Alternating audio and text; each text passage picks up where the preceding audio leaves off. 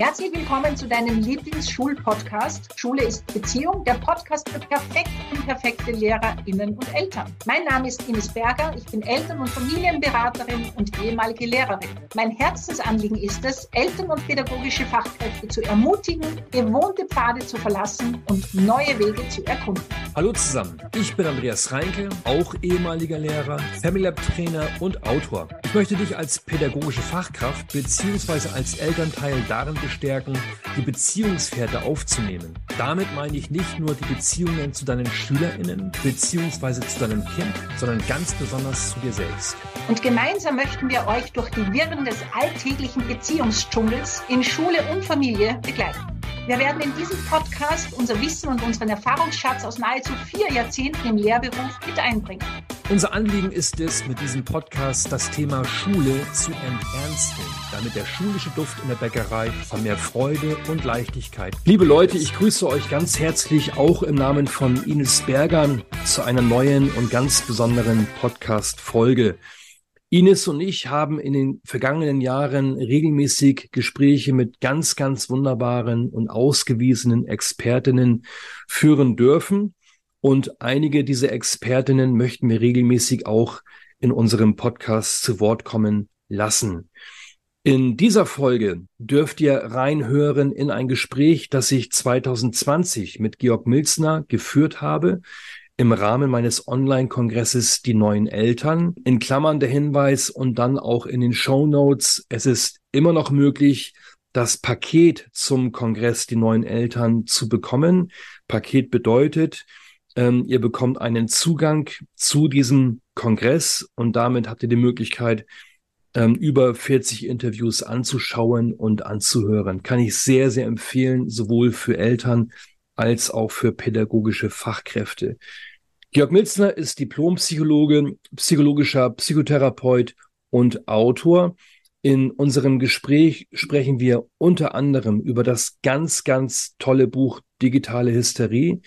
Dieser Beitrag ist vor allen Dingen für jene gedacht, die sich mit der ganzen Thematik Umgang mit Medien, mit den neuen Medien, mit den digitalen Medien interessieren, die da ein bisschen auch äh, näher einsteigen wollen, die ein bisschen den Druck vom Kessel haben möchten. Ich empfehle sowohl das Interview als auch das Buch sehr. Das Gespräch haben wir geführt 2020. Mittlerweile hat Georg Milzner auch das Buch veröffentlicht, Die Renaturierung der Kindheit für eine bindungsorientierte Betreuung kleiner Kinder. Und wir dürfen uns freuen auf ein Buch, das Ende März 24 herauskommt. Das Buch Hypnotherapie mit Archetypen, alte Bilder des Unbewussten in modernen Therapie integrieren. So, genug der Vorrede. Jetzt wünsche ich dir und euch ganz viel Freude und viele gute Impulse bei dem Interview, das ich geführt habe mit Georg Milzner. Ich begrüße ganz, ganz herzlich Georg Milzner. Schön, dass Sie da sind. Hallo. Hallo, danke für die Einladung. Ja, ich habe Sie ähm, kennenlernen dürfen. Kennenlernen ist fast übertrieben, aber ich habe Sie gesehen im Rahmen einer Family Lab ähm, Supervisionsveranstaltung in Berlin ähm, vor, ich glaube, drei Jahren ungefähr. Und Sie waren eingeladen unter anderem ähm, zum Thema Umgang mit Medien, Kinder und Medien, Jugendliche und Medien. Und äh. Sie haben dort ähm, über dieses Thema gesprochen, angelehnt auch an Ihr Buch Digitale Hysterie, das ich mir aufgrund des mich wirklich bewegenden Vortrags gekauft habe. Ich kann es hier und auch später nochmal empfehlen, Digitale Hysterie, warum Computer unsere Kinder weder dumm noch krank machen. Es hatte für mich etwas sehr Erleichterndes. Und ich würde Sie unter anderem heute einladen, über dieses Thema auch mit mir ins Gespräch zu kommen. Vorab möchte ich natürlich ein bisschen was über Sie sagen. Sie ergänzen und korrigieren bitte. Ja, Sie sind von, von Haus aus ähm, Diplompsychologe, Psychotherapeut mit eigener Praxis in Münster. Das ist soweit richtig. Stimmt. Ja. Sie haben eben noch gesagt, dass Sie zwei Tage in der Woche in Düsseldorf sind an einem Institut für, ja, genau. an einem Institut für ähm, Hypnotherapie. Hypnotherapie. Mhm. Ja, ja, okay. Und Sie sind äh, Autor, Sie sind sehr, ja, Sie sind umtriebig, möchte ich fast sagen. Sie haben ähm, eine Menge Bücher geschrieben. Ich will hier mal zwei noch ergänzen. Ähm, das Buch Wir sind überall, nur nicht bei uns. Leben im Zeitalter des Selbstverlusts. Und ich glaube, das aktuellste Buch ist das Buch von fliegenden Kindern und grässlichen Monstern, was Träume über unsere Kinder verraten. Mhm. Ja, vielleicht können wir auch darüber ein bisschen sprechen. Sie haben ferner, ähm, ich will jetzt gar nicht zu weit ausholen, Sie haben einen sehr, sehr spannenden YouTube-Kanal, ja, in dem Sie regelmäßig mhm. ähm, kleinere ja, so Impulse veröffentlichen, zum Beispiel zum Titel Versucht es doch mal mit weniger Druck. Herr Milzner, das Thema ähm, digitale Medien oder wie auch immer man das Thema benennen mag, ähm, umtreibt Eltern ungemein. Ich möchte Sie erstmal mit einer sehr allgemeinen Frage konfrontieren. Wie erleben Sie Eltern, was diese Thematik betrifft, digitale Medien, die neuen Medien, was auch immer dazugehört? Ich erlebe Eltern oftmals zerrissen. Und zwar, weil ihnen die Orientierung zu fehlen scheint, nach welchen Kriterien man Schädigung oder Förderung im digitalen Medienbereich eigentlich klassifizieren könnte. Und weil sie ihr eigenes Mediennutzungsverhalten mit dem der Kinder oftmals nicht so richtig abgleichen und dann manche Dinge zum Beispiel bei den Kindern besonders heikel finden, die sie selbst aber ständig tun. Sie sind im Moment zusätzlich noch etwas, wie soll man sagen, verstörter, weil man jetzt in den Zeiten des Corona-Lockdowns ja plötzlich alles machen sollte, was vorher angeblich schädlich war. Kinder sollten plötzlich über Zoom Schulunterricht haben. Sie sollten stundenlang vom Computer Hausaufgaben erledigen.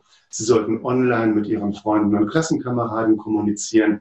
Also alles das, was vorher angeblich schädlich, kommunikationsfeindlich, von der Hirnstimulation her heikel war, das sollte plötzlich genau das Mittel der Stunde sein.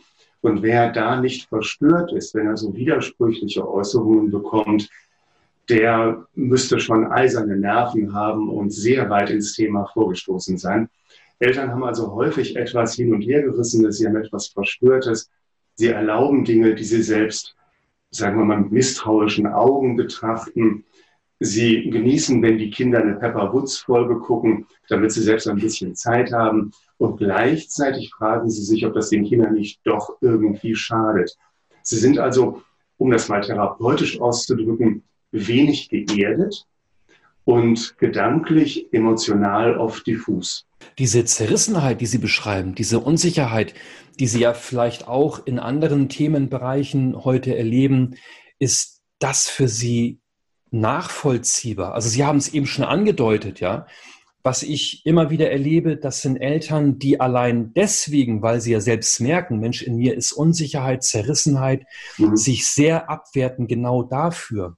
Ja, es ist ja auch so, dass ähm, es von Kinderseite manchmal bemerkt wird. Es gab diese schöne Demo in Hamburg, dieses ähm, Wir sind hier, wir sind laut, weil ihr auf eure Handys schaut. Es gibt also auch schon mal dieses Einfordern von Kinderseite, nimm mich wahr und sei jetzt nicht dauernd woanders. Das hat natürlich mit den Handys nicht angefangen. Das hat eine Vorgeschichte. Das war ja schon so, dass die Telefone für Kinder manchmal ätzend waren, wenn nämlich plötzlich eine kommunikative Situation aufgebrochen wurde, weil irgendjemand anrief und dann war Vater oder Mutter für die nächste halbe Stunde verschwunden. Das Dilemma besteht bei diesen Kommunikationswegen immer darin, dass die natürliche Aufmerksamkeitshierarchie sagt, der Präsente sollte Vorrang haben und der externe sollte nachrangig sein. Und das wird in den digitalen Zeiten natürlich komplett auf den Kopf gestellt, weil die Präsenten, also Kinder und Eltern, oft erleben, dass sie durch externe Kontakte, WhatsApp oder irgendwas anderes, immer wieder aus ihrem Connex gerissen werden. Ähm, gehört dazu auch, dass gerade jene Eltern, die sich darüber beschweren, übrigens auch Pädagogen, glaube ich, dass das Thema Medien so viel Raum einnimmt in der Familie, dass gerade jene Eltern ja selbst dafür sorgen, dass dieses Thema so groß ist, weil sie ständig darüber nachdenken, Mensch, was können wir tun, damit unser Kind weniger äh, am Bildschirm sitzt? Also als Therapeut würde ich an dieser Stelle sagen, wenn man sich auf den Teil fokussiert, den man für heikel ansieht, dann wird man damit das Problem größer machen, als es eigentlich ist. Das Thema, um das es geht, ist ja was ganz anderes. Das Thema ist, wie wächst ein Kind heute gut auf? Das Thema ist, wie funktioniert Kommunikation heute? Das Thema ist, wie gestalten wir Beziehung? Das Thema ist nicht, was ist ein Computer? Das Thema ist nicht, was bedeutet digitale Kommunikation, sondern das Thema ist, was bedeutet Kommunikation heute überhaupt? Man müsste also auf die Basisfragestellungen runter und dann würde alles sehr viel einfacher.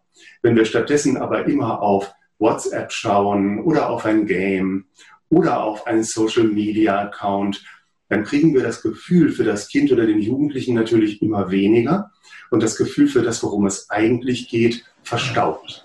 Das kann ich sehr gut nachvollziehen, ähm, weil ich ja denke, dass gerade dadurch, dass wenn der Fokus so sehr auf diesen, äh, sag ich mal, externen Dingen liegt, Computer, ja. Facebook und so weiter, dann liegt mein Fokus ja auch fast reflexartig auf etwas Angstbesetzten.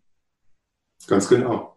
Ganz ja, genau. weil ja, weil sehr viele Eltern ja eben äh, mit Ängsten zu kämpfen haben, äh, über die sie auch sehr viel schreiben in diesen Büchern. Was aus Ihrer Sicht, was sind das für Ängste, mit denen sich Eltern heute umtreiben, was diese Thematik erstmal betrifft?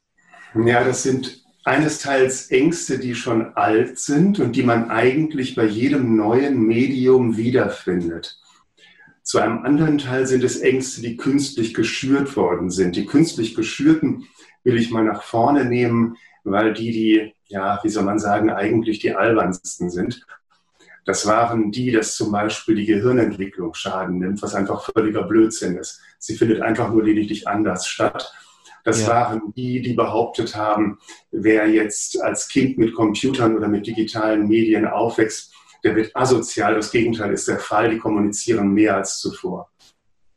Das sind aber alles Dinge, die sind gehypt worden. Die sind teilweise auch von Fachleuten, die sich ersichtlich mit den Medien selbst zu wenig auskannten.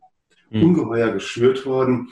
Und äh, deswegen hieß mein Buch zum Thema ja auch digitale Hysterie, weil die hysterische Stimmung, die so entstanden war, und hysterische Stimmungen kann man daran erkennen, dass sie einerseits grell und wahnsinnig aufgestört sind, andererseits aber die emotionale Tiefenschürfung vermissen lassen, dass diese aufgeheizte Stimmung also natürlich nicht in der Lage war, zu dem vorzudringen, worum es eigentlich geht. Das andere Thema ist, wann immer etwas wirklich Neues kam, Jetzt sind es die Computer, die Smartphones als Minicomputer, die sozialen Medien und die Games.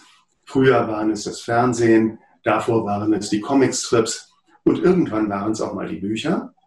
Dann erzeugt das eine kulturelle Wende, könnte man sagen. Das Verhalten der Heranwachsenden, das Verhalten der User wird anders und diejenigen, die es nicht benutzen, sind, naja, aus dem Konzept gebracht, sagen wir es mal so. Und jetzt gibt es drei Grundeinwände, die immer wieder kommen. Das können Sie medizinhistorisch nachweisen. Einwand Nummer eins ist, alle werden aggressiver. Sie werden alle aggressiver, sie werden bösartiger, es werden neue Formen von Verbrechen begünstigt. Nummer zwei, sie werden alle immer dümmer. Und Nummer drei, es entsteht Abhängigkeitspotenzial.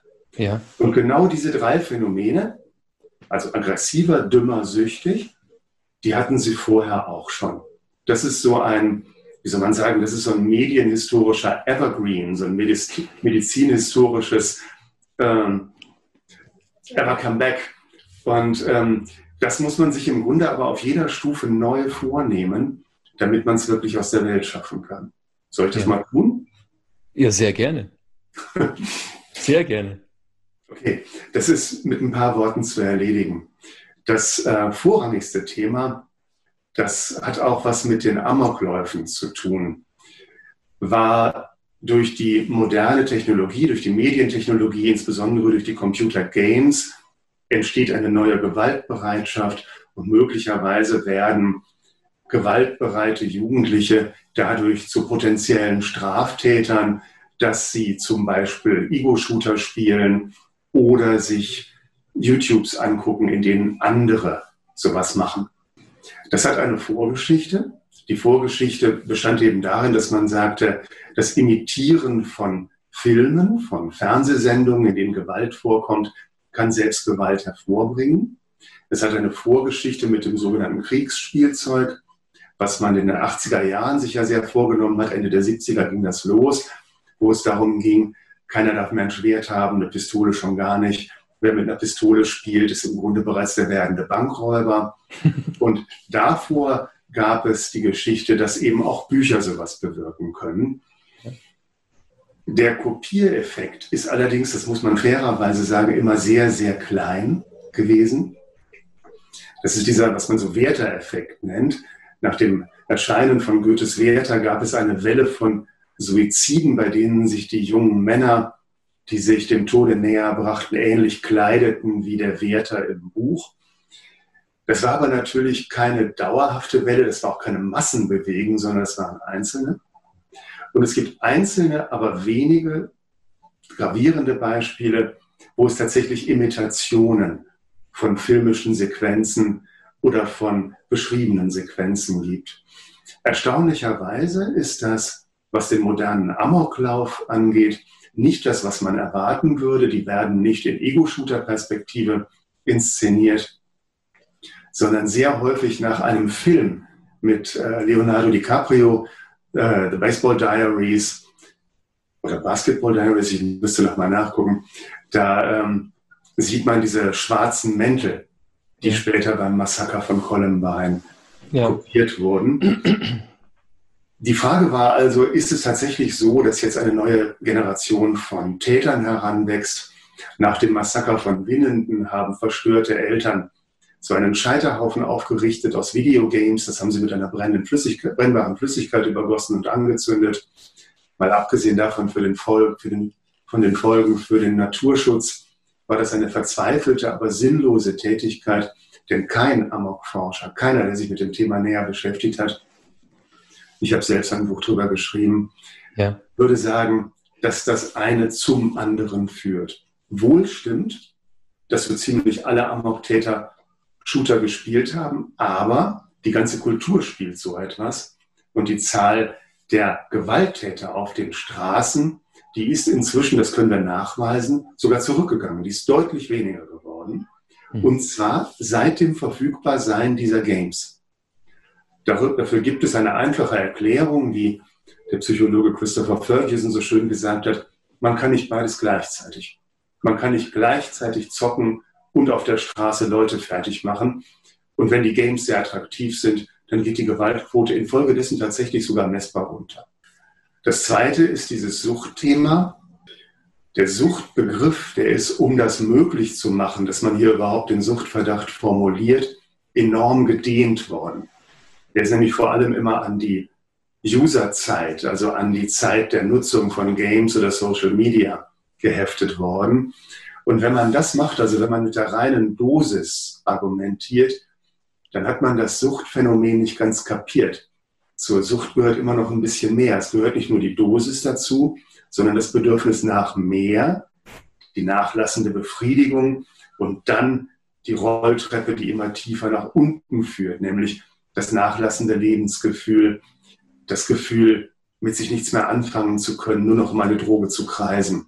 Kennt man Gamer, kennt man Social Media User, beschäftigt man sich also mit denen, die da unter Generalverdacht stehen, dann stellt man fest, stimmt nicht sind erstaunlich lebendige Communities, sind gut drauf, kommunizieren am laufenden Meter, jagen Videos hoch noch und nöcher, sind also auch noch kreativ. Und um das Maß voll zu machen, sie schlagen uns Psychiatern und Psychologen noch dazu ins Gesicht, indem sie nicht alle fett sind, nicht alle unbeweglich und auch nicht alle nur Popcorn konsumieren. Kurz und gut, das sind hochgerechnete Klischees, die zu schreiendem Blödsinn wurden. Ja. Nummer drei, werden sie alle immer dümmer. Sie kennen das Wort von der digitalen Demenz, was Manfred Spitzer benutzt hat, was ja. angeblich aus Korea stammt. Man weiß nicht so genau, ob aus einer Studie oder eher aus etwas Populärem. Digitale Demenz jedenfalls kann man festhalten, gibt es nicht, taucht nicht auf. Wohl gibt es etwas, was man tatsächlich feststellen kann, nämlich eine Umverteilung von Intelligenz. Die jetzt Heranwachsenden werden anders intelligent als die vorher. Sie sind zum Beispiel schon anders auf die Bildschirmqualitäten im Netz geshaped. Sie sind sehr gut im Umgang mit Bildern und sie sind nicht ganz so gut im Umgang mit Sprache. Das hat etwas damit zu tun, dass in den Netzaktivitäten Bilder oft wichtiger sind als Sprache und dass Sprache sich umbaut, also eher mit Kürzeln operiert. Kurz und gut also die drei Generalvorwürfe gegenüber neuen Medien, die immer wieder vorkommen. Süchtig, dumm, gewalttätig, die kann man schlanker Hand vom Tisch wischen. Ja, was, äh, was mich in dem Vortrag, den ich von Ihnen erleben durfte, ähm, wie soll ich sagen, das hat mir gut getan, das zu hören, weil auch in mir äh, diffuse Ängste wirkten. Ja, und was mir auch gut getan hat, das haben Sie eben kurz äh, angerissen, ähm, als Sie erwähnten, auch in dem Buch beschrieben haben, dass es ja die Intelligenz gar nicht gibt. Im genau. Umkehrschluss gäbe es auch die Dummheit nicht. Genau. Ja, das ist ein Gedanke, der bringt mich zum Grinsen und gleichzeitig zum Nachdenken. Vielleicht können Sie dazu noch ein bisschen was sagen, weil das ist ja wirklich auch so eine Angst, die Eltern haben, ne? auch nochmal Pädagogen, dass die Jugendlichen durch äh, diesen Medienkonsum immer, immer dümmer werden.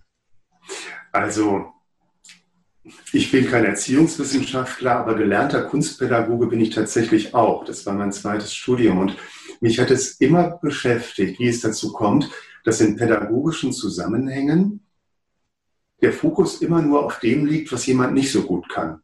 Ja. Das ist ja in der Schule bis heute so. Wenn jemand in der Schule zeigt, dass er im Rechnen nicht so gut ist, dann geht der ganze Fokus plötzlich nur noch darauf, diese Rechenschwäche irgendwie auszugleichen. Wenn jemand im Rekturnen nicht so gut ist oder beim Fußball, dann ist das mit dem Etikett unsportlich ziemlich schnell gemacht. Ja. Wenn jemand sich schwerer tut zu zeichnen, dann ist die Idee künstlerischer Minderbegabung sofort im Raum. Und in jedem Fall gibt es eine ganz merkwürdige Fokussierung auf das anscheinend erkannte Defizit. Das ist ein Kardinalfehler unserer Kultur, dass wir auf das gucken, was anscheinend nicht so gut funktioniert. Was Sie sind, Herr Reinke, was ich bin, das sind wir nur wegen dem, was wir gut können. Und keine Sau fragt mehr nach, was auf unseren Zeugnissen vielleicht früher mal irgendwo erschienen ist. Ja. Sondern man will nur wissen, was wir können. Und das ist ein Fokus, den ich allen Eltern sehr nahelegen würde. Guckt genau hin, was die Kinder können.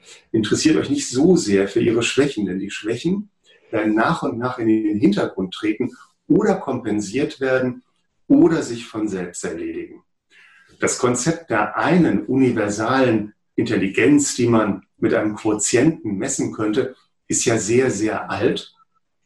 Und es ist der Komplexität unserer Welt eigentlich nicht mehr angemessen.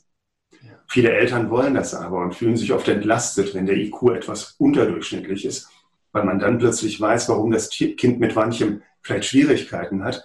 Bei näherem Hinsehen müsste man aber sagen, das stimmt vielleicht gar nicht. Stell dein Kind in einen anderen Kontext und wir gucken uns mal an, wie es sich da verhält. Geh immer davon aus, dein Kind hat eine Mischung von Intelligenzanteilen. Strategische Intelligenz, sprachliche Intelligenz, rechnerische oder mathematische, naturwissenschaftliche, schöpferische im musikalischen, schöpferische im bildnerischen, schöpferische im sprachlichen und so weiter und so weiter. Schau dir an, was es aus eigenem Antrieb gern tut Schau es an, schau dir an, wozu es sich gerne animieren lässt und finde heraus, welches Profil es haben könnte und verabschiede dich von der Idee von intelligent oder dumm. Wir haben an unseren Hochschulen Leute, die sind Professor, aber gleichzeitig in manchen Bereichen völlig unbegabt. Hm. Das interessiert aber keinen. Aber ich habe schon den Eindruck, dass unsere Kultur da auf einer Welle surft, die bei einer unsanften Landung auf dem Strand fördern wird, wenn wir da nicht gegensteuern. Und das würde heißen, dass wir auch auf breiterer Ebene uns von der Idee verabschieden, jemand sei unsportlich, jemand sei unbegabt, jemand sei dumm, jemand sei vielleicht auch noch beziehungsunfähig. Das ist alles so negativer, mit denen man sich den Tag versaut und die Kindheit belastet. Da könnte ja. man Abschied nehmen und jetzt mal im Wortsinn intelligenter handeln. ja, nee, mir geht das Herz auf, wenn Sie das so, so beschreiben, ja, weil mhm. ähm, kur kurze Situation, ein Exkurs, wenn ich mit, mit Lehrern arbeite und ich, ähm, ich, ich, ich frage sie am Anfang einer Veranstaltung, ja Mensch, was sind denn die Schätze an dieser Schule? Ne? Oder was, was macht, was könnt ihr gut? Dann ist Ruhe. es ist wirklich Ruhe. Ja, wenn ich hingegen frage, welche Probleme gibt es, welche ähm, Dinge klappen nicht gut, ähm, da muss man viel Zeit einplanen, um, um allen äh, Gehör zu, zu, also zu verschaffen. Und Eltern erlebe ich auch in einer ähnlichen Art und Weise, die wissen sehr genau, was sie alles nicht gut können. Ja, genau. Das ist, das ist, das ist eigentlich für mich das, das wichtige Thema hinter dem Konkreten. Ich, Sie haben völlig recht. Sie haben völlig recht. Und Sie haben das früh gelernt. Sie haben diese defizitäre Wahrnehmung früh gelernt und Sie haben sie übernommen. Ja. Sagen Ihnen, Sie sagen Ihnen zum Beispiel, ja, bei uns kann keiner Mathe oder wir können nicht zeichnen. Wenn ich dann sagen würde, hm, sowas habe ich mal gelernt, wetten, Ihr Kind kann das doch. Das konnte man früher in jeder bürgerlichen Familie jedem Kind beibringen, wie man zeichnet. Das haben alle gelernt. Und das konnten auch alle, vielleicht nicht so wie Leonardo, aber sie konnten alle ein bisschen porträtieren. Sie konnten allen so nett schreiben. Und sie wussten alle, wie man eine einfache Gleichung löst. Ja. Das ist also tatsächlich möglich, wenn man das so fundamentiert, dass man das Kind eben da unterstützt, wo es seine Techniken ausbildet. Und dafür muss man allerdings genau hingucken. Und das ist beim Problemformulieren ja nicht so der Fall. Ja, ja. Und eine Möglichkeit des Hinguckens beschreiben Sie auf folgende Art und Weise. Ich zitiere mal aus Ihrem Buch. Probier es doch erstmal selbst aus, ehe du etwas dazu sagst. Ich interpretiere da unter anderem hinein, äh, dass wir als Eltern gut daran tun, uns eher auch mal für das zu interessieren, mitzumachen, anstatt von der Kanzel oder von sonst wo ähm, darüber zu befinden, dass es alles nicht gut ist, was die Jugendlichen da machen. Ja, das ist ja so ein uralter Elternreflex, dass man das, was man selbst nicht kann, erstmal entwertet. Ja. Das ist aber natürlich nicht besonders klug, weil man damit die Beziehung verliert und im schlimmsten Fall auch so einen Graben aufmacht, in dem man selbst gar nicht mehr so besonders gut aussieht. Denn wer dabei ertappt wird, dass er Dinge negativ bewertet, vor denen er ersichtlich nichts versteht, der steht natürlich in den Augen eines Jugendlichen auch nicht mehr so vorbildlich da, sondern sieht eher ein bisschen albern aus. Insofern wäre eher die Einladung, schaut es euch mal an, versuchen Sie mal etwas näher sich reinzubegeben, machen Sie mal mit. Wäre also eher die Einladung zu ergehen, ähm, lassen Sie sich ein kleines bisschen ein, Sie werden über Ihr Kind mehr erfahren, als wenn Sie ihm nur etwas verbieten. Vielleicht werden Sie sogar merken, welche Strategien Ihr Kind zum Beispiel bei Clash of Clans entwickelt. Also ich bin da erfahren. Ich war Mitglied eines Clans von Kindern, äh, die mich gefragt haben, ob ich mit reinkomme. Und ähm, das war faszinierend, weil man ziemlich genau merkte, welches Kind, mein eigenes oder das eines Freundes, sich zum Beispiel eher strategischer verhielt, welches sich eher sozialer verhielt, welches sich welche, welche Kämpfe, welches als erste Drachen hatte und so weiter. Und man erfährt was über die Kinder dabei. Ja. Und Sie sagen auch, dass das, was die Kinder heute tun, äh, mit den Spielen, beim Gamen, ist letztlich nur eine Spielart dessen, was auch wir taten, als wir in dem Alter waren. Ja, natürlich. Natürlich. Es ist eine Art von Wirklichkeitsaneignung und unsere Umwelt ist ja heute anders, als ja. sie früher war. Also, wie alt sind Sie, Herr Reinke? 47. Ich bin 58, dann haben wir schon kleine Unterschiede in unserer Biografie. Also ich hatte zum Beispiel noch sehr weite Räume, die ich erkunden konnte. Ja. Und ähm, das hatte aber auch viele Nachteile. Es gab zwei, drei Situationen, da hätte ich als Kind sterben können. Es gab sehr unerfreuliche Gewalterfahrungen, die würden heute zu wahnsinnigen Aufschreien führen. Zu Recht. Damals viel zu wenig.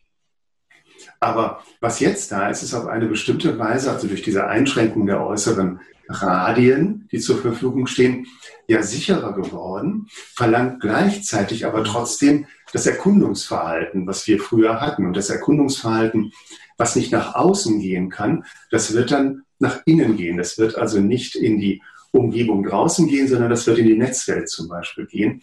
Und da wird es andere Erkundungen haben, als es in der äußeren Welt gäbe. Aber wenn man die äußere Welt eben als gefahrvoll erlebt, wenn man sie immer mehr einschränkt, dann ist es eine notwendige Folge, dass das Neugierverhalten sich umformt. Und dieses Neugierverhalten setzt sich immer mit der Welt auseinander, wie sie jetzt eben gerade ist. Und die Jetztwelt ist nun mal eine sehr stark von der digitalen äh, Kultur, von digitaler Technologie bestimmte. Also eignen sich die Kinder das spielend an. Und das ist im evolutionären Sinn genau richtig. Ja, das ist auch ein Teil in Ihrem Buch, äh, was mich wirklich ähm, zum Nachdenken anregte. Ähm, dieses Bild, diese Idee davon, dass Kinder und Jugendliche sich letztlich äh, auf eine, eine Zukunft vorbereiten, von mhm. der ja niemand sagen kann, wie sie aussieht. Aber gibt es da, gibt's da in uns Menschen einen, sag ich mal, inneren Antrieb, sich immer auf das vorzubereiten, was da auf uns wartet? Ja, es gibt so etwas wie ein antizipatorisches Empfinden für das, was sich da abzeichnet. Ja. Und im Moment gibt es so etwas wie eine Ahnung, dass zum Beispiel die Robotik ganz andere Einflüsse haben wird. Es gibt eine Ahnung, dass es dahin kommen könnte, dass wir vielleicht Fremdsprachen nicht mehr so von Anfang an lernen müssen, weil man die eher beiläufig lernt, zum Beispiel indem man international gamet. Da spricht man ja dauernd Englisch bei. Mhm. Oder dass manche Dinge, die schulisch noch als besonders relevant gelten, sich in Kürze von selbst erledigen, weil beispielsweise das äh, Vorhandensein von Sprachkorrekturen ja überflüssig macht, dass man die ganze Grammatik auswendig kann. Das formulieren Kinder so nicht, aber sie spüren diese Tendenz. Sie spüren, dass andere das schon nutzen. Sie spüren, dass andere äh, damit bereits manche Dinge nicht mehr brauchen. Und sie rechnen das innerlich hoch. Die Welt wird irgendwie so weitergehen. Das wird ja nicht weniger, sondern mehr. Das würden sie so nicht formulieren, aber sie ahnen es eben. Es gibt ja nicht nur ein Bewusstsein für das, was war, sondern auch für das, was kommt. Und wenn man da mit Kindern oder Jugendlichen näher drüber spricht und man fragt ein bisschen genauer, man sagt zum Beispiel, wie stellst du es dir denn vor? Wie wird es ungefähr in zehn Jahren sein? Dann merkt man, die haben schon ihre Ideen, die kommen nur erst raus, wenn man fragt. Sie sind gewissermaßen implizit. Sie sind nicht ja. so, dass man sie sofort auf der Pfanne hätte, sondern man muss Locken, Tiefenbohrungen machen, miteinander in so ein Spannungsfeld treten, um das hervorzubringen. Ja. ja. Und etwas tun, was, glaube ich, äh, wir alle wissen, was uns aber doch immer wieder schwerfällt, interessiert sein, offen sein. Ich darf, ich darf vielleicht ganz kurz ähm, eine Passage aus Ihrem äh, Buch, Buch vorlesen, eine ganz kurze, weil ich gern auch nochmal darauf zu sprechen kommen möchte, was wir gewollt, wahrscheinlich eher ungewollt, Kindern auf dem unteren Pfad beibringen, wenn wir, die Großen, so defizitorientiert unterwegs sind. Diese Episode handelt von dem Marco, der zu Ihnen äh, in, die, in die Beratung kommt. Marco sagt, er komme, weil er das Gefühl habe, sein Leben zu versauen. Als ich wissen will, also Sie, was er damit meine, gibt er an, er werde die Schule wohl nicht schaffen, denn er sei spielsüchtig. Wie viel Geld er dann schon verspielt habe, will ich wissen. Marco verdreht die Augen. Nein, so doch nicht. Er meine, er verzocke sein Leben am Computer mit Spielen. Ich wisse doch, dass, was das sei. Com computerspielsüchtig. Nein, sage ich, das wisse ich nicht. Ja, also jetzt auch an die, die zu, dabei sind. Ähm, von, von solchen Geschichten ist dieses Buch voll und es bringt wirklich Freude, es macht Mut, ähm, sich in diese Situation hineinzudenken und hineinzufühlen. Wie ging es denn weiter mit dem Marco? Ja, da hat er so ein Problembewusstsein schon mittlerweile in sich drin. Ich würde Marco gerne stellvertretend für eine Kategorie von jungen Patienten nehmen, die das Bild der äußeren Wahrnehmung, also der Wahrnehmung von Eltern, besorgten Pädagogen, Lehrern, Psychiatern oder Psychologen bereits auf sich drauf projiziert haben, die haben zunächst mal große Schwierigkeiten, das wieder von sich abzulösen. Es ist so wie etwas Aufgeklebtes, unter dem sich die eigentliche Persönlichkeit verbirgt. Und dieses Aufgeklebte von sich runterzurubbeln, das erfordert einige Arbeit. Im Idealfall kriegt man die Eltern noch dazu, und kann denen unter Umständen so ein bisschen Anregung dafür geben, ihrem Kind ein anderes Selbstbild zu vermitteln. Aber da sind zwei Dinge im Raum, die man braucht. Das eine ist der therapeutische Support. Also ich würde beispielsweise etwas tun, das würde ich bei jemandem wie Marco auch sofort tun. Ich würde, damals, als ich das Buch geschrieben habe, hatte ich das noch nicht entwickelt, aber heute habe ich es. Ich würde zum Beispiel sagen, sag mal, was würdest du sagen, wenn ich dir nachweise, dass ich auf deine Intelligenz Rückschlüsse nehmen kann, je nachdem, welche Computerspiele du spielst? Ich kann sogar für deine berufsrelevante Intelligenz Rückschlüsse ziehen und zwar möglicherweise sogar besser als jemand, der dich einem Intelligenztest unterzieht. Marco würde, jemand wie Marco würde jetzt wahrscheinlich interessiert sein. Er würde mich wahrscheinlich für einen, naja, für so einen etwas verrückten Doktor handeln, erhalten. Aber er würde zumindest interessiert sein. Und dann würde ich vielleicht sagen, pass auf, wir haben verschiedene Intelligenzformen, die man beim Gamen alle braucht. Man braucht strategisches, strategisches Denken, räumlichen Überblick. Man braucht für manche Spiele Empathie. Für andere Spiele ist Empathie eher hinderlich, da braucht man aber schnelles Reaktionsvermögen und so weiter. Also man braucht bestimmte Intelligenzmuster. Wenn du jetzt bestimmte Spiele besonders gern spielst und besonders häufig spielst, und auf hohen Leveln angekommen bist, dann kann ich dir eins schon mal sagen, dumm bist du nicht. Du bist sogar ziemlich intelligent auf eine spezielle Art, die wir noch rausfinden müssen. Denn ohne diese Intelligenz kommst du in den Games nicht weit. Die werden ja immer schwieriger. Das weiß man aber alles nur, wenn man Games kennt. Wenn du also beispielsweise ein Spiel zockst wie WoW, World of Warcraft, dann stell dir mal vor, wie deine Eltern darauf reagieren würden, wenn du sagst, du wirst jetzt mehr World of Warcraft spielen, weil du erkannt hast, es ist ein super Spiel.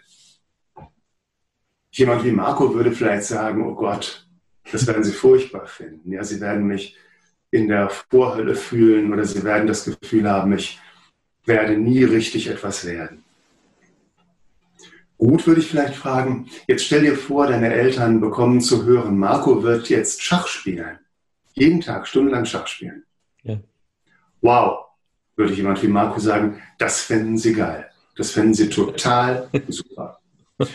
Okay, würde ich jetzt vielleicht sagen, nach meinem Modell, und das kann ich gut begründen, sind die Intelligenzfaktoren beim Schach und die Intelligenzfaktoren bei WoW fast identisch. Mit dem ganz kleinen Unterschied, dass man sogar für WoW eine mehr braucht. Mhm. Nämlich, welche sind das? Feldüberblick, räumlicher Überblick, strategisches Denken, Kombinationsvermögen. Du musst deine Stellung einschätzen können und die des Gegners. Du brauchst eine gewisse Antizipation, weil du ahnen musst, wie er weiterspielt. Das alles ist bei WoW auch notwendig. Und es kommt noch was dazu. World of Warcraft spielt man nicht allein. Schachstars sind ja auch so ein bisschen nerdig, das sind keine sozialen Stars. Aber bei WoW ist das so, wenn du da gar keine soziale Intelligenz hast, dann schmeißen die dich aus der Gilde. Du musst also auch ein bisschen Sozialgefühl mitbringen, sonst funktioniert es nicht. Wenn also jetzt deine Eltern das von einem Experten, ich bin ja einer, hören würden, schauen Sie mal, das ist ein intelligenzförderndes Spiel. Strategisches Denken, Feldüberblick, räumliche Wahrnehmung, Antizipation der gegnerischen Züge, Empathie für die eigene Gilde. Ist das echt so schlimm? Kann das so schlimm sein? An solchen Stellen gerät das Bild von Leuten wie Marco langsam ins Wanken. Man muss da tatsächlich klar argumentieren können. Man braucht wirklich gute Munition. Man muss das Thema gut durchdrungen haben. Wenn man da mit äh, hohlen Blasen um sich schmeißt und sagt, aber du bist okay oder du schaffst es schon, das ist zu wenig. Die sind sehr daran gewöhnt, sich auseinandersetzen zu müssen und sie brauchen etwas, was ihre Position wirklich stärkt. Und das darf nicht nur positive Zuwendung, Anerkennung und so weiter sein. Das sind ja sowieso Basics. Mhm. Sondern es muss auch tatsächlich argumentativ fundiert sein. Dann aber, dann wird etwas draus. Und wenn jemand wie Marco dann vielleicht fragt, in was für Berufen könnte ich das denn anwenden? Und ich würde sagen, naja, mit dem und dem Profil nehmen wir jetzt vielleicht mal einen Ego-Shooter. Da wirst du wahrscheinlich kein Professor für Geisteswissenschaft werden, weil wenn du die Ego-Shooter, also eigentlich First-Person-Shooter, also die Dinger, bei denen man selbst mit der Waffe in der Hand rumläuft und über den Waffenlauf guckt, wenn du die oft spielst, dann bist du stark räumlich orientiert, sehr stark im Reaktionsvermögen und hast einen super Überblick über ein gesamtes Feld. Du siehst also Dinge ganz schnell, die ein Bücherleser nicht bemerkt. Wo kann man das gebrauchen? Na, solltest du zum Beispiel Pilot werden wollen? Nicht schlecht. Solltest du mit diesem strategischen Denken ins Management wollen? Nicht schlecht. Solltest du mit antizipatorischen Gedanken, was macht der Gegner wohl, in irgendwelche Ebenen der Unternehmensberatung gehen wollen, womöglich in Werbung? Nicht schlecht. Solltest du mit deiner Fähigkeit, bildnerische Zusammenhänge zu kapieren, vielleicht selbst in Medienrichtungen gehen wollen? Nicht schlecht.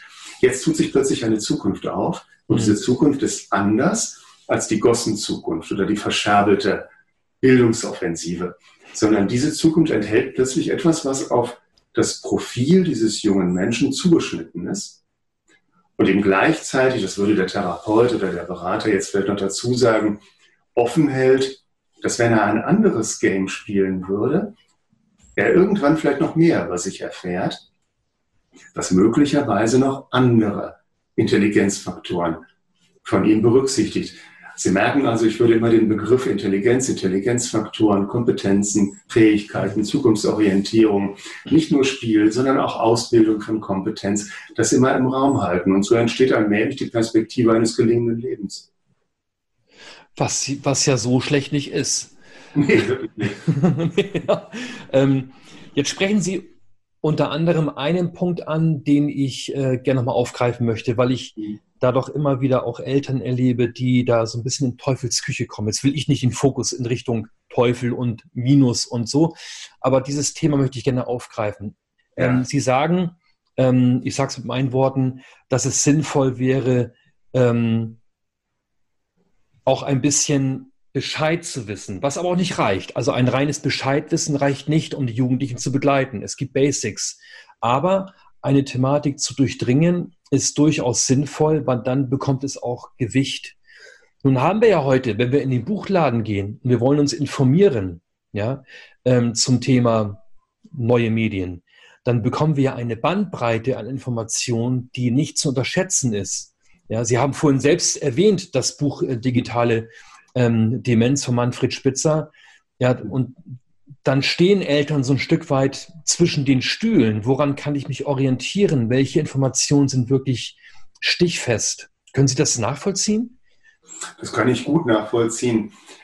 Ähm, mit informieren meine ich nicht, lest alle möglichen Bücher von allen möglichen sogenannten Experten, sondern hinterfragt vielleicht auch ein bisschen erstmal, wer sich da Experte nennt. Bloß weil jemand Psychologe oder Psychiater ist, ist er noch lange kein Experte für Games. Ein Experte für Games wird man dann, wenn man zusätzlich in die Games reingeschaut, das ein oder andere Mal gespielt hat, wenn man sich also dem Versuch ausgesetzt hat, herauszubekommen, was da eigentlich passiert. Hm. Ich bin als Bewusstseinsforscher immer davon ausgegangen, ich bewerte erstmal nichts, wenn ich es nicht vorher ausprobiert habe. Okay. Und ähm, diese Expertise ist eine andere. Die Expertise eines von draußen draufguckenden, der selbst die Dinge von innen her nicht durchdrungen hat, die ist immer fragwürdig.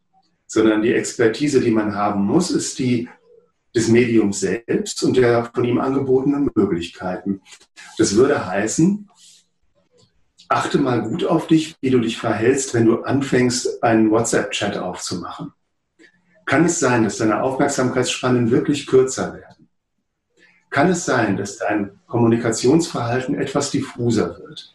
Oder wenn du in ein Spiel einsteigst, versuch mal hinterher zu gucken, was du dann plötzlich gut kannst. Ob du dann zum Beispiel eher räumliche Dinge kannst oder eher sprachliche.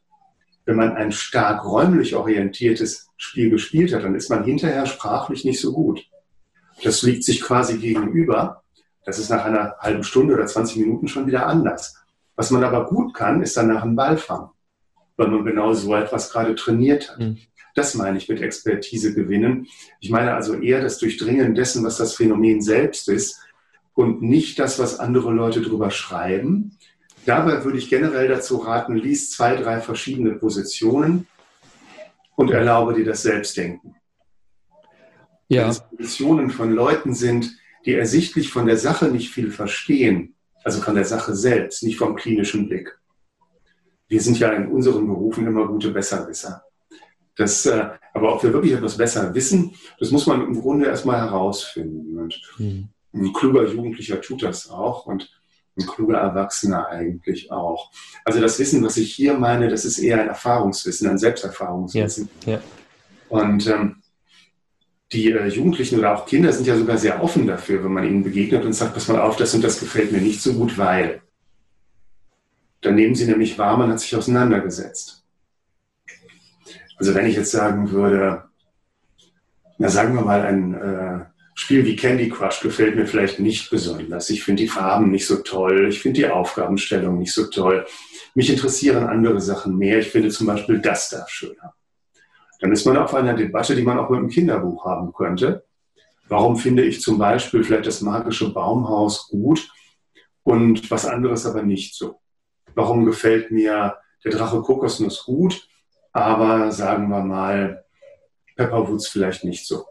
Hm. Mhm. Jetzt wären wir in einer Argumentation und jetzt wird es ja unwahrscheinlich interessant. Jetzt baut sich ein Spannungsfeld auf und jetzt sitzen sich ja zwei Experten, jetzt nicht der Psychologe, sondern der Vater, hm. und ein Kind gegenüber. Und beide haben im Grunde eine ähnliche Expertise. Sowas meine ich. Ja, ja. Ähm, es gibt ja auch diesen, diesen Gedanken, Angst ist äh, kein guter Berater, so sinngemäß. Ein mieser. Bitte? Ein mieser. Angst ist sogar ein, ein mieser Berater, ein ausgesprochen schlechter Berater. Ja, okay. Und das ist für mich zum Beispiel äh, immer wieder richtungsweisend.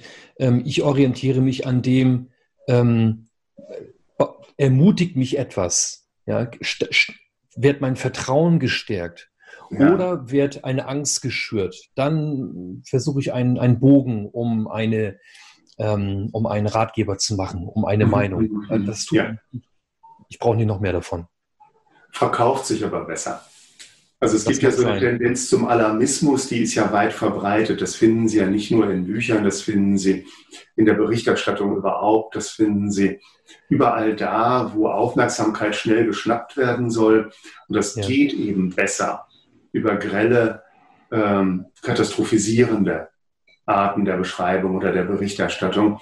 Das Konstruktive, das hat zwar meistens eine bessere Halbwertzeit, auf die Dauer fährt man damit besser, aber im ersten Aufmerksamkeitscache hinkt es immer ein bisschen hinterher. Ja, ja, stimmt. Herr Milzner, ich würde ich würd sehr gerne, ähm, ich hoffe, Sie haben noch ein paar Minuten, ja, ja, ähm, gerne noch ein bisschen in den Alltag hineinspüren, wissend, dass es wohl keine so wird's gemacht Antworten gibt. Ähm, wenn wir jetzt als Eltern feststellen, zum Beispiel ähm, unser Kind dattelt in einem Umfang, den wir für uns nicht mehr akzeptieren können. Ja, ob das nun zwei Stunden sind oder fünf Stunden. Uns als Eltern ist es zu viel. Was, was können wir tun? In Klammern, Sie sagen ja auch, ein Teil der Computerproblematik ist oder ein großer Teil ist eine Beziehungsproblematik. Genau, genau. Also, was meinen Sie damit? Was, was können Sie uns da mitgeben? Ich würde vielleicht als erstes mal fragen, worüber tauschen Sie sich denn sonst so aus? Was für Themen haben Sie denn so? Könnte es vielleicht sein, dass das Thema des sogenannten Daddelns, das ist ja inzwischen von den Gamern selber übernommen worden, die nennen sich ja inzwischen selber so, ähm, könnte es vielleicht sein, dass das Thema so groß geworden ist, dass es einfach alle nervt und zwar so sehr nervt, dass man da keine konstruktive Lösung mehr bekommt. Welche Themen haben Sie sonst? Worüber tauschen Sie sich aus? Das würde mich interessieren. Das Zweite, was mich interessieren würde, wie ist eigentlich Ihre Kindheit und Jugend verlaufen? Gab es etwas, was Sie nicht durften? Oder durften Sie prinzipiell alles? Hm. Das werden Sie immer wieder finden, dass diejenigen, die manche Dinge nicht so durften, auch Schwierigkeiten mit dem Erlauben haben. Das Dritte, was mich interessieren würde, wäre, wie läuft das denn miteinander ab? Sind Sie wohlwollend miteinander? Sagt jeder, wie er die Dinge sieht? Oder geht es eher darum, halbe Stunde und jetzt Schluss? Haben wir es also mit einer Art von Machtdemonstration zu tun? Das vierte, was mich interessieren würde, wäre es eigentlich auf die Idee gekommen, dass es Zeiteinheiten braucht. Wo kommt die eigentlich her? Und hätten Sie die auch, wenn Ihr Kind lesen würde? Wenn Ihr Kind zum Beispiel stundenlang lese, würden Sie dann auch sagen, das ist besorgniserregend? Lachen Sie jetzt bitte nicht, das hat man früher wirklich geglaubt. Ja, ja. Ausgehendes 18. Jahrhundert, da gab es sogar den Begriff der Lesewut und der Lesesucht. Und das hat man für heikel gehalten. Man hat gesagt, es macht lebensuntüchtig. Natürlich nicht, wenn man ein Fachbuch lese, was einem zeigt, wie etwas funktioniert, aber Romane galten als völlig lebensuntaugliche Medien. Und ähm, könnte es also sein, dass wir in einer ähnlichen Situation sind, dass dieser Gedanke an die Dosis eine ganz falsche Herangehensweise enthält? Dann würde ich vielleicht sagen, was tun Sie eigentlich oder was tust du nach dem Gamen? Was kommt dann? Meistens kommt dann erstmal eine große Leere oder eine ganz schlechte Stimmung. Dann würde ich vielleicht wissen wollen, was habt ihr denn so schon zusammengespielt? Habt ihr schon irgendwas zusammengezockt? Es gibt ja Spiele, die man wunderbar zusammen machen kann. Oder gibt es das gar nicht? Und wenn es das nicht gibt, warum nicht? Hier gibt es eine häufige Elternantwort, weil ich da keine Lust zu habe. Ja. Das wäre der Punkt, wo ich sagen würde, wenn man eine Eltern-Kind-Beziehung nur aus der Lust heraus gestaltet, dann wird man ein schlechter Erzieher oder ein schlechter Begleiter. Das ist kein reiner Lustfaktor. Das ist immer auch ein verantwortender Faktor. Hm. Und verantworten heißt nicht in einem Fort Grenzen setzen. Ich würde auch sagen, im Moment gibt es so einen Kult des Begrenzens. Ne? Alle Welt schreit nach Grenzen. Ja. Kinder brauchen unbedingt Grenzen. Die kriegen sie sowieso, aber Kinder brauchen was ganz anderes. Kinder brauchen Begleitung. Kinder brauchen gemeinsames Erkunden. Und wenn ich schon den Eindruck habe, da gibt es gefährliche Dinge, die es ja im Netz zum Beispiel wirklich gibt, dann ist das Verbieten keine Lösung, sondern das gemeinsame Erkunden und das Aufzeigen der gefährlichen Zonen. Das geht nur durch verantwortendes Einlassen. Wer also versucht, das Ganze nur mit Zeitvorgaben zu lösen und diesem Irrtum aufsitzt, durch ständiges Grenzen setzen, wäre irgendwas zu reißen, der wird die Beziehung versauen, viel mehr nicht. Ja. Erreichen wird er nichts. Ja. Es geht also auch ein bisschen darum, dass man Eltern hier freundlich, sanft damit konfrontiert, dass das eine Strategie ist, die nicht aufgehen wird. Ja.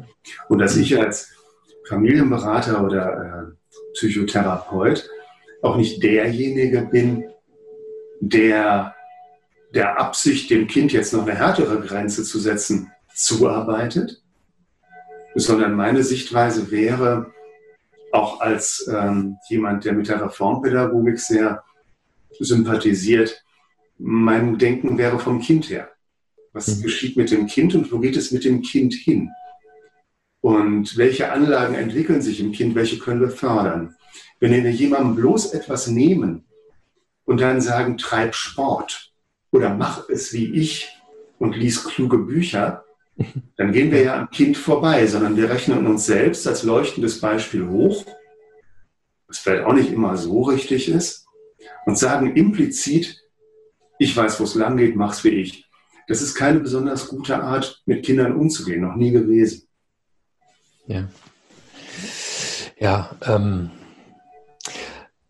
wenn es jetzt um das Thema Beziehung geht, mhm. Ja, unter anderem. Wie können wir als Eltern in einen konstruktiven Dialog gehen? Ähm, muss ich sagen, da habe ich äh, im Rahmen des Vortrags in Berlin eine Kröte zu schlucken gehabt, über die ich viel nachgedacht äh, äh habe, nämlich das Thema, das wir jetzt nur ansatzweise aufgreifen können, das Thema Cybermobbing in Verbindung mit WhatsApp.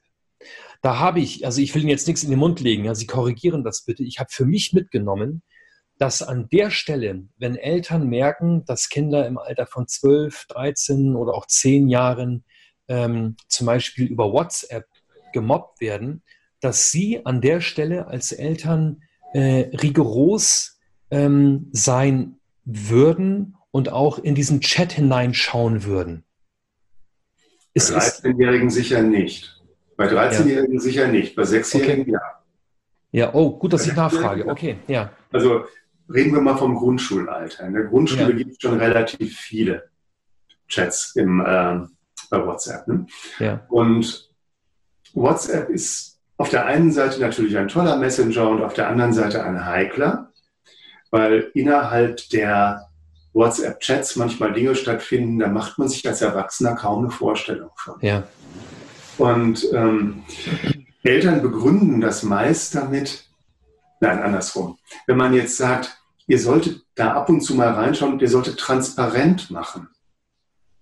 Dass das nicht so bleibt, dass das die ganze Zeit über ein offener Chat ist, in dem alles passieren kann, sondern ihr solltet transparent machen, ihr guckt da entweder ab und zu rein oder ihr redet darüber, was da gerade passiert. Aber es gibt eine Art von Rückkopplung.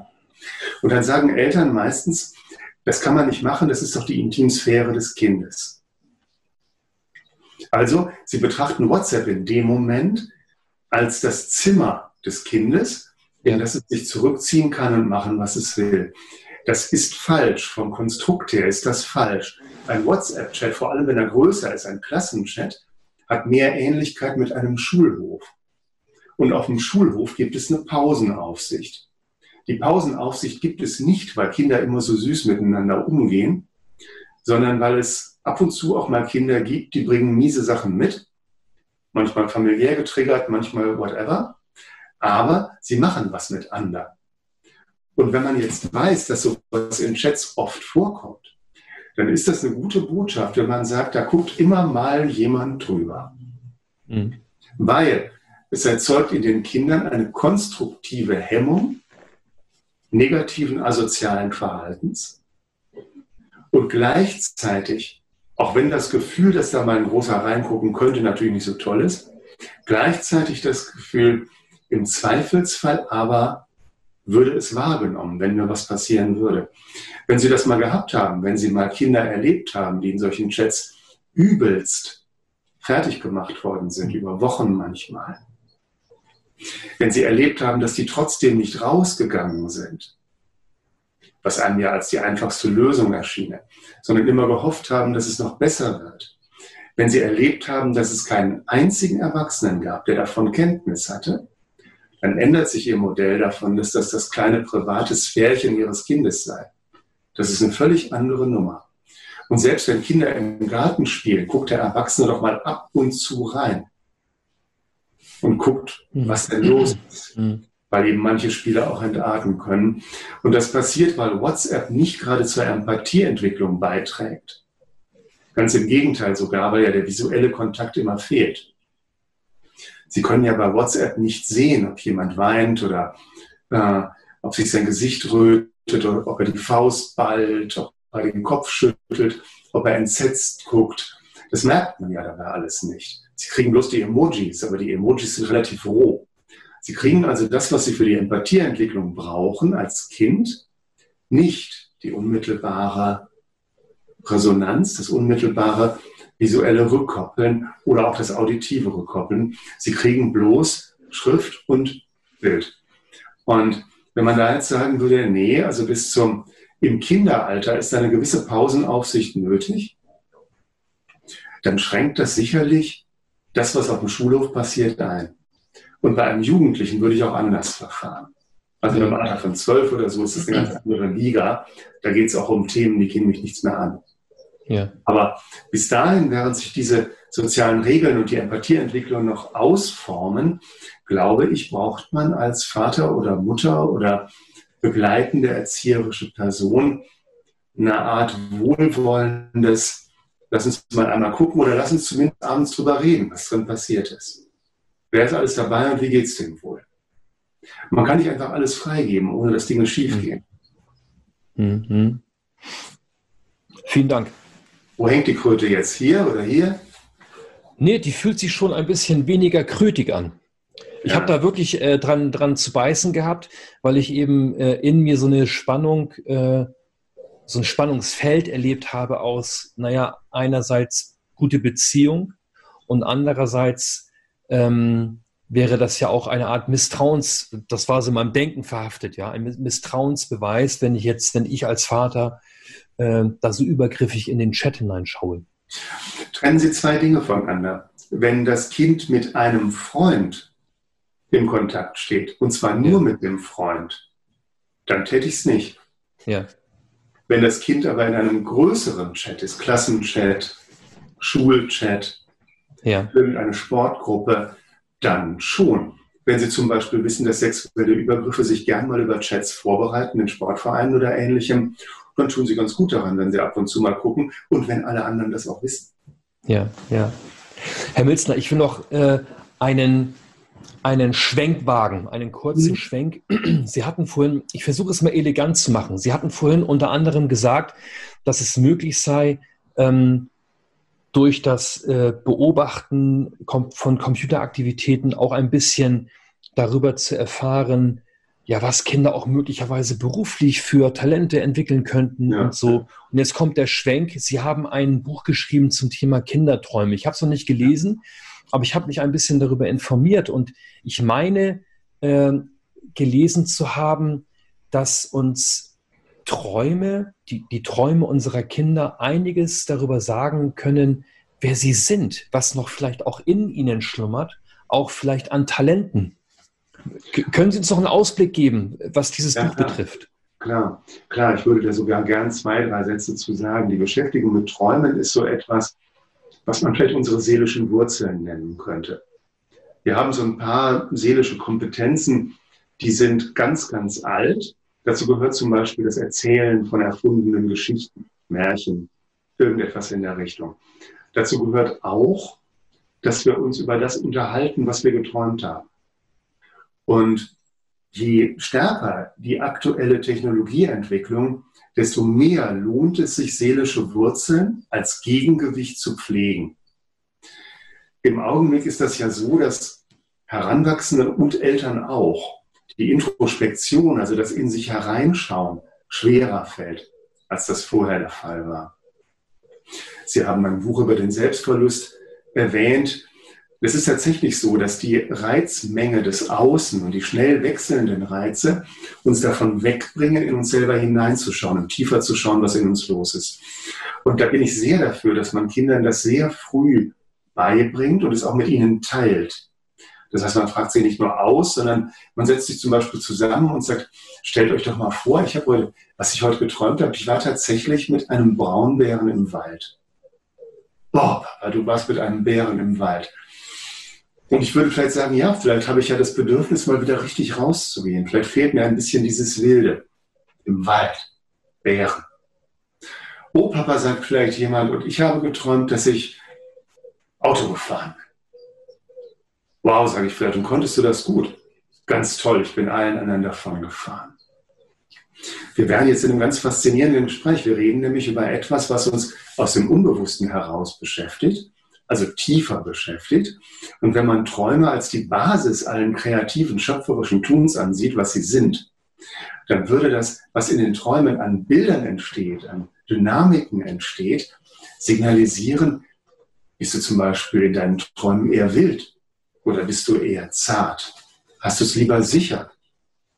Oder hast du lieber ein bisschen Kampf und Auseinandersetzung? Träumst du vielleicht Dinge, die du sonst nicht darfst? Es gibt Kinder und Jugendliche, die träumen zum Beispiel, dass sie berühmte YouTuber treffen, die sie sonst nicht sehen dürfen. Die Kinder zeigen also in dem, was sie träumen, wenn sie es mit uns teilen, immens viel von dem, was sie seelisch bewegt und gleichzeitig lernen sie in sich reinzuschauen und das wertzuschätzen. Und das halte ich für ungemein bedeutsam. Mhm. Denn heute fängt man mit Volkshochschulkursen und äh, manchmal in der Schule damit an, den Kindern wieder Dinge beizubringen, die sie eigentlich von sich aus können. Sie können eigentlich in sich reinschauen, sie können sich selber wahrnehmen, dann verlernen sie es wieder und dann sollen sie plötzlich vorgegebene Fantasiereisen machen. vorgegebene Fantasiereisen sind für mich was, was ich erstens nicht mag und zweitens nicht praktiziere, weil es eben vorgegeben ist. Ja. Erlaubt eben nicht der schöpferischen kindlichen Fantasie, dem aus ihm selbst rauszukommenden zu gestalten, sondern es gibt ihm wieder irgendetwas vor. Das ist im Grunde nichts anderes als Schule, wieder Schule. Und ähm, wenn man dagegen schaut, was kommt denn aus dir heraus, was findet denn da statt? Und dann legt man vielleicht auch selbst ein bisschen auf den Tisch.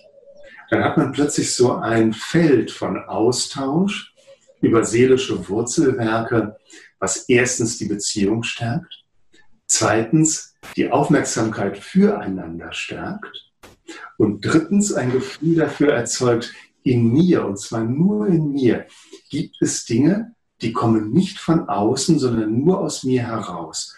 Und das finde ich etwas ganz Bedeutsames. Ich bin sehr überzeugt davon, dass jedes Kind, jeder Erwachsene heute so etwas wie eine, ja, eine Bewusstseinskompetenz braucht für das eigene Innere als Gegengewicht zum ständigen Außen. Dann kann man das Außen nämlich gut bewältigen. Aber ohne ist die Gefahr, dass man sich an sich vorbeilebt, sehr groß. Kinder oder Jugendliche, mit denen ich arbeite, die, also in Gruppen manchmal, in Gesprächsgruppen mit Schülern, die staunen, wenn ich sage, naja, so ein paar wichtige Entscheidungen meines Lebens, da habe ich immer geguckt, wie ich träume. Mhm. Weil ich immer gedacht habe, Georg, es gibt zwei Intelligenzebenen in dir oder zwei Bewusstseinsebenen. Die eine ist die, die du am Tag über auf dem Schirm hast und die andere ist die, die nachts kommt. Wenn du beides zusammen wie Folien übereinander legst, entscheidest du besser. Finden die wahnsinnig interessant. Wenn uns das also gelänge, das würde aber viel voraussetzen. Das würde zum Beispiel auch voraussetzen, dass die Kinder nicht alle in diesen schrecklichen Kita-Taktungen drin sind, dass sie also ganz früh schon raus müssen und dann geht das mit der Schule weiter und das ganze Leben ist eine Form durchgetakteter Rhythmen. Wenn es also dieses sich Zeit füreinander und für das eigene Innere gäbe, wozu ich mit meinem Traumbuch einen Beitrag leisten möchte, dann würde ich das für eine gelingende Gegenbewegung oder Parallelbewegung mhm. zur digitalen Welt halten. Und ich glaube, damit können wir auch seelisch mit einem ganz anderen Rüstzeug an neue Herausforderungen gehen. Ja, ja. Ich, ich sehe jetzt gerade noch mal Ihren, Ihren Wanderstock äh, hinter sich, ja, also von Ihnen aus gesehen äh, links äh, über Ihrer Schulter. Ähm, ja. das, den, den, ja, ich, ich, ich fühle mich von diesem Wanderstock auch gerade angesprochen, passend zu dem, was Sie gerade gesagt haben, ja, also Kinder dazu zu ermutigen, diesen, diesen inneren Wanderstock wieder zu entdecken, der ja da ist.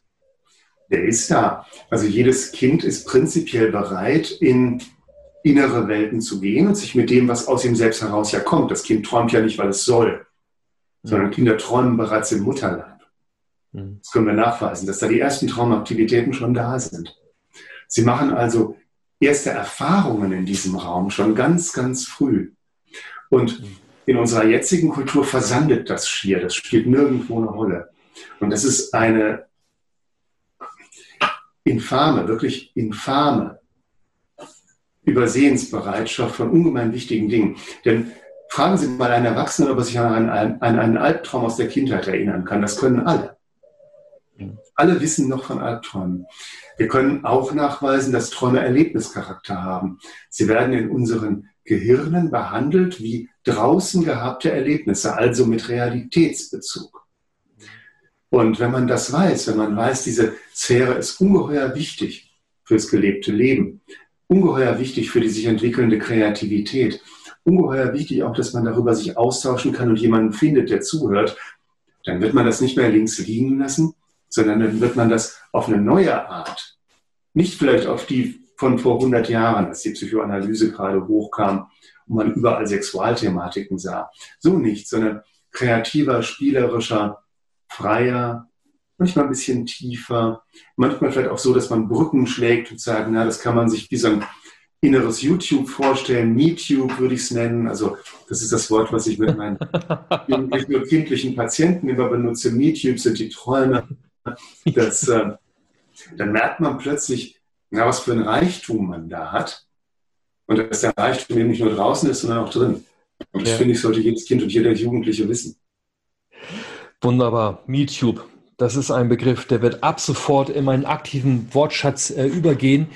Herr Milzner, ähm, wir sind am Ende unseres Gespräches angekommen, beziehungsweise ich hoffe ja, dass wir das Gespräch nur kurzzeitig ähm, unterbrechen, um es gleich an anderer Stelle fortzuführen. Es hat mir ganz großen Spaß bereitet.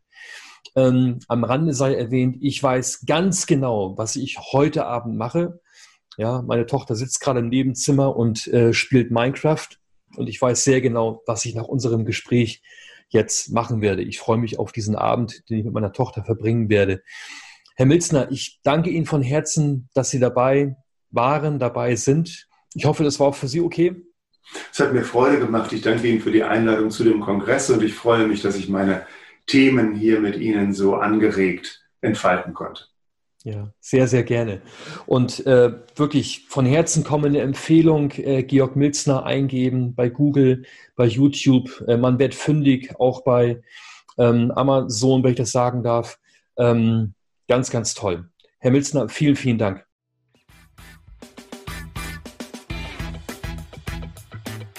Wir freuen uns sehr, dass du heute in unserem Podcast Schule ist Beziehung, der Podcast für perfekt unperfekte Lehrerinnen und Eltern hineingehört hast. Wenn dir unser Podcast gefällt und du keine Folge mehr verpassen willst, dann abonniere uns doch und hinterlasse uns eine 5-Sterne-Bewertung. Wir freuen uns sehr, wenn du ihn teilst und in die Welt hinausträgst. Denn gemeinsam können wir Schule enternsteln. Doch dafür braucht es jeden und jede von uns im Schulsystem. Da wir diesen Podcast ja für dich machen, freuen wir uns sehr, wenn du uns deine Fragen und Themen schickst. Über welches Thema sollten wir unbedingt einmal sprechen? Was bewegt dich gerade? Schreibe uns deine Vorschläge und dein Feedback gerne an die E-Mail-Adresse in den Show Notes. Wir wünschen dir von Herzen einen wunderbaren Tag. Deine Ines und dein Andreas.